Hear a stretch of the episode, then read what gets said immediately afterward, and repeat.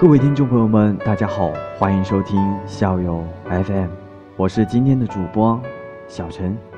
有人说很喜欢小陈给大家讲故事，这一期节目就满足部分听众的听觉感受吧。在我们这个九十年代，如果我们有自己喜欢的男生女生，我们是怎么追求的，又是怎么相恋？可能现在的我们都有较多的途径要了解追求的人，但早在革命时期的爷爷奶奶们又是怎么相遇？用我们现在的话就是说，怎么搭讪的呢？今天要给各位分享的是迷茫的文章，也是我喜欢的一篇文章。你好像一个人，你听过最老土的？搭讪是什么？我听过的是，你长得好像一个人。说这句话是一个八十岁的老头。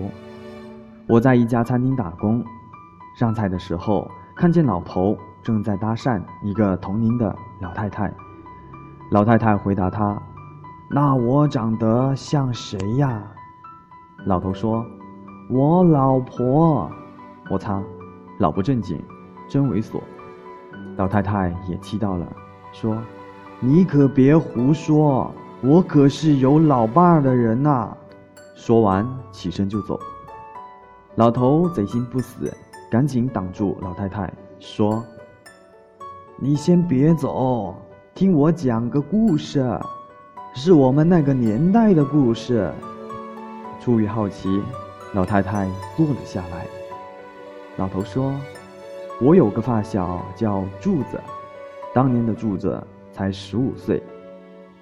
那个年代没什么好吃的，柱子用弹弓打了一只鸽子，拿回来炖了汤。结果隔壁村的刘小妹跑了过来，慌慌张张，应该是家里出了什么事。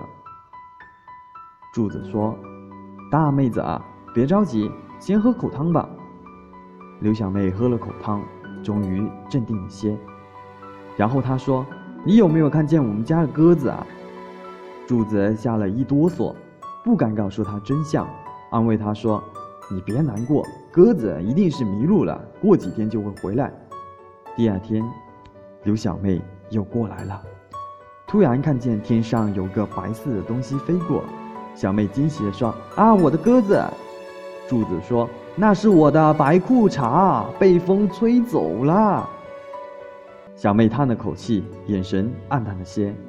看着小妹这样，柱子更加愧疚，于是给她烧了个土豆。接下来的每一天，小妹都会来找她的鸽子。柱子每一次都会做点吃的安抚她，小妹每一次都吃得很满足。柱子开始期待给小妹做饭。他喜欢上了小妹，他就更愧疚了。有一天，小妹刚进门，就看见柱子站在院子里面等她。柱子兴奋的大喊：“小妹，你的鸽子飞回来了！”小妹还没回话，柱子就从身后掏出一只灰鸽。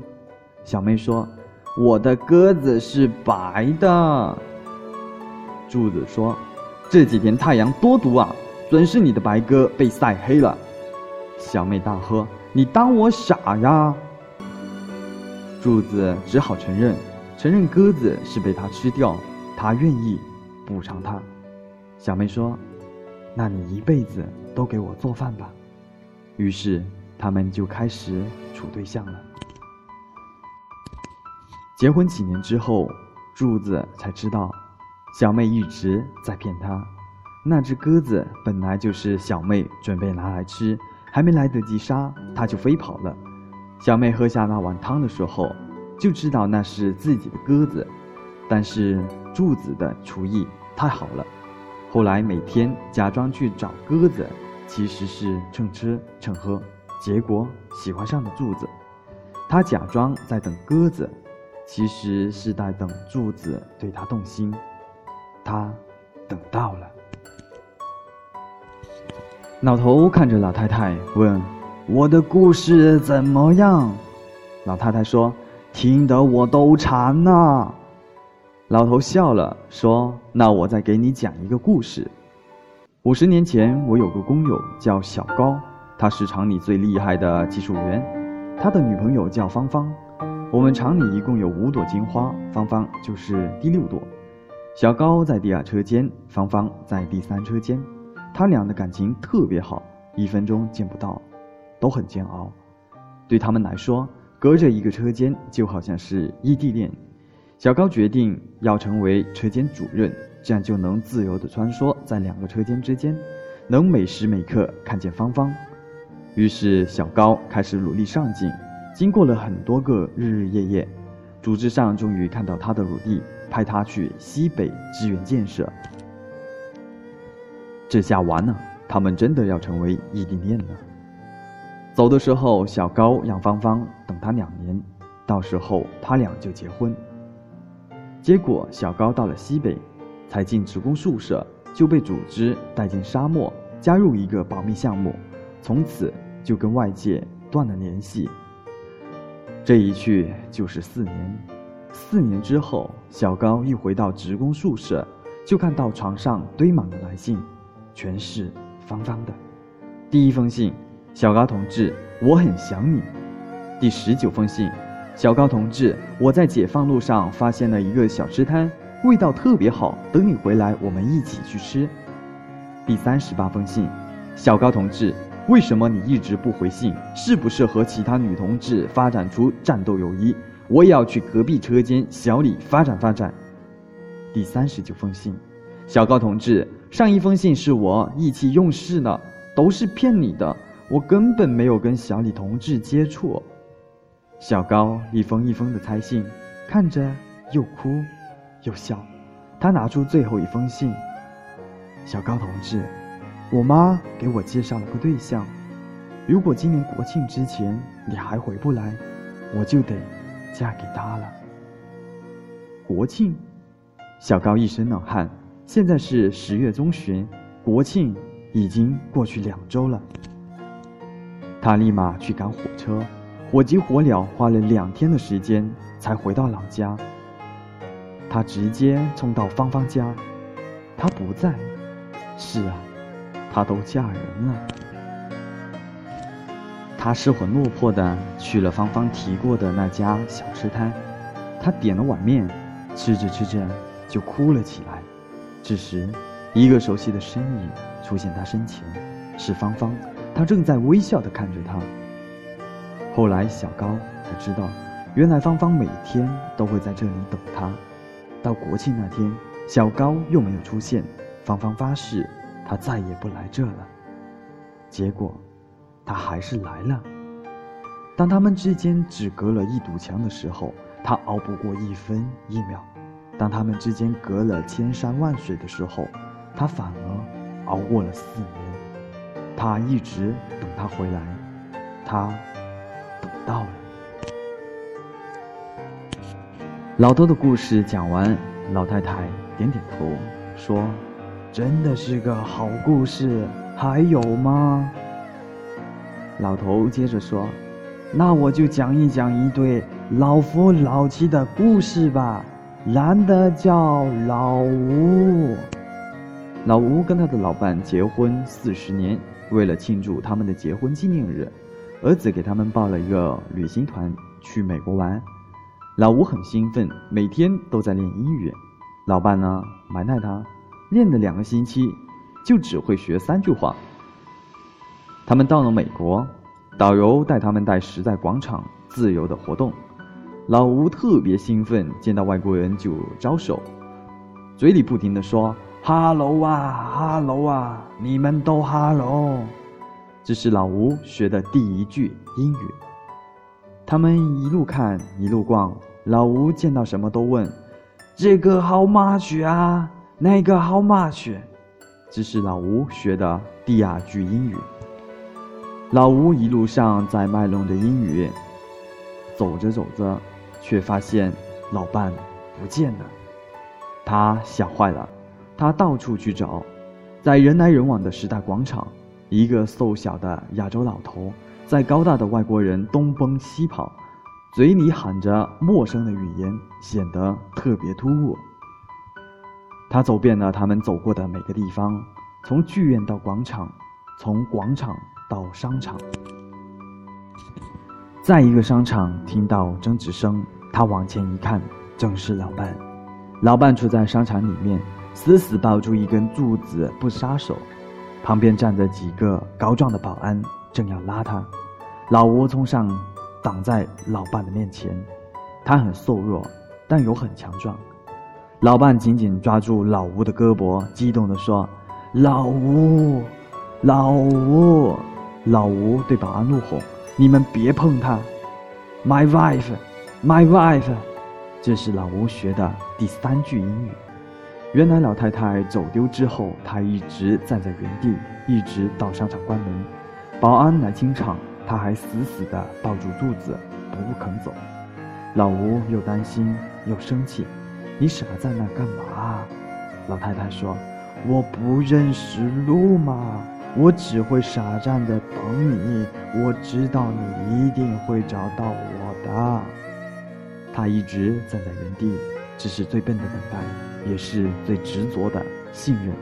他等到了。老太太听完故事，心满意足，就跟老头告别，回家了。我跟老头聊天。这才知道，老头讲的是他和老太太的故事。故事里面的柱子是他，小高是他，老吴也是他，而刚刚离开的老太太叫刘芳芳，刘小妹是他，芳芳是他，老伴也是他，她是他的妻子。他们十多岁时候在农村相识，到了二十来岁一起进了工厂，后来结了婚。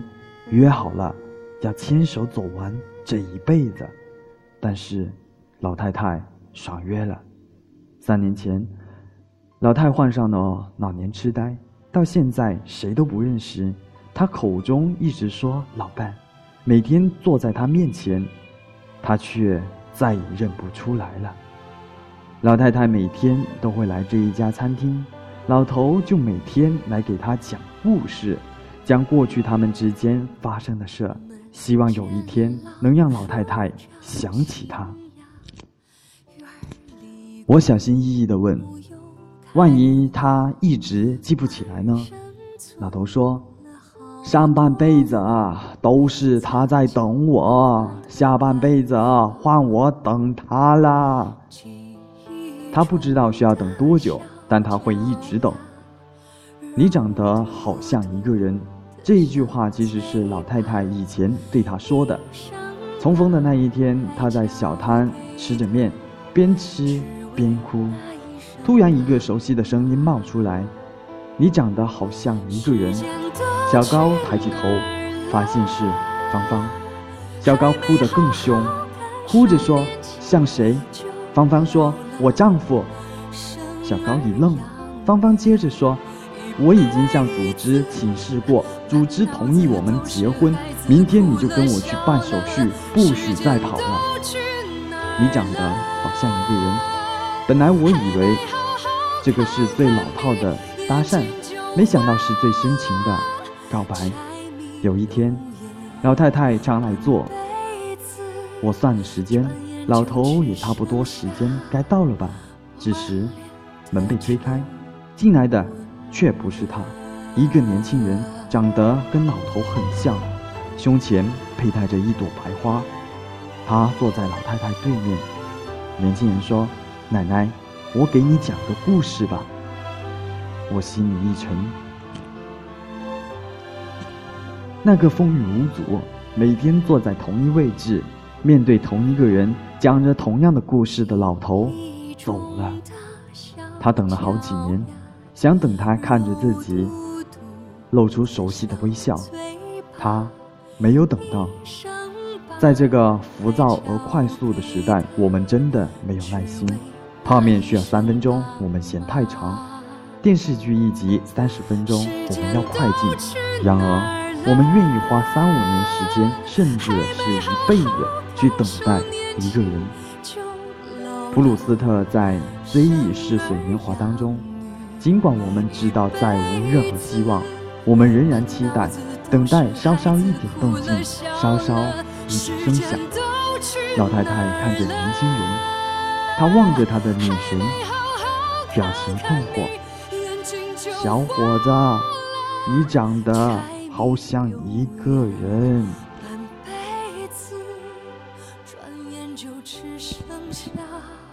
好了，这一期节目我都快要被自己感动了。我觉得能听下去的观众应该没几个吧。你好像一个人，真的是一篇好的文章啊。我觉得我还是没有将里面的部分情感读出来。好了，不找借口，继续努力。啊，现在呢打一个广告哈，喜欢我们节目的听众朋友们，动动手指头订阅我们校友 FM，好的节目都在这。我们下期节目再见，拜拜。